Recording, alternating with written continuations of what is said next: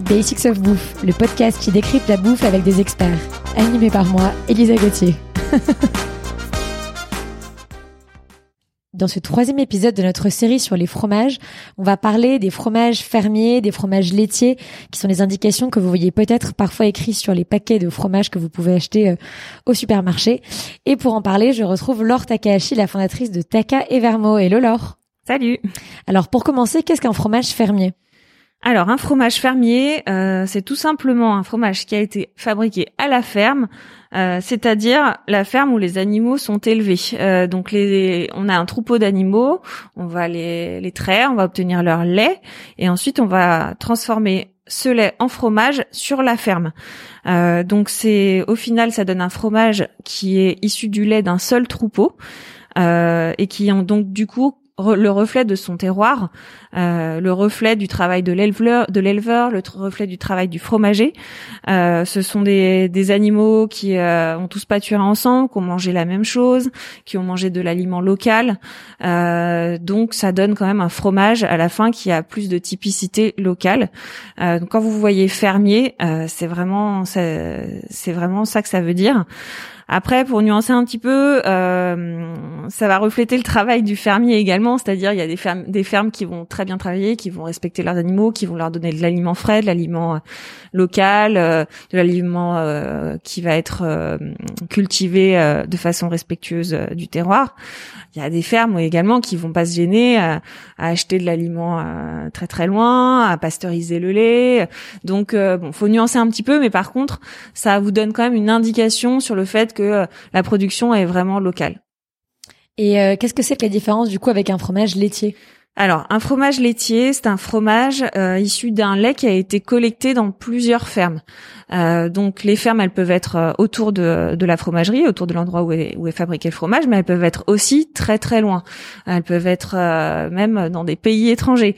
donc, un, fromage laitier, au final, vous allez avoir un, fromage qui, qui va avoir un petit peu moins d'identité, puisqu'il y a beaucoup de lait qui ont été mélangés.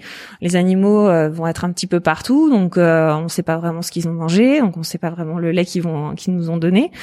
Euh, et euh, à la fin, bah, vous avez quelque chose d'un petit peu plus standardisé. Après, il faut savoir que euh, la mention laitière est pas forcément indiquée sur les étiquettes ou sur les emballages.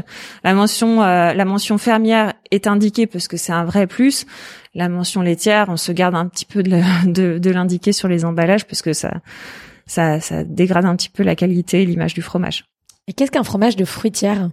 Alors la fruitière, c'est un système économique un petit peu euh, différent, euh, qui est surtout présent dans les régions montagneuses euh, et surtout en Franche-Comté pour tout le pour toute la fabrication du comté. en fait, c'est un système coopératif. donc les éleveurs laitiers se, se regroupent en coopérative ils mettent en, mettent en commun euh, leur lait, donc euh, le, ce qu'on appelle le fruit de leur travail, d'où le, d'où le nom fruitière. Mmh. Ils mettent en commun leur lait et ils embauchent un fromager, donc euh, quelqu'un qui va fabriquer le fromage.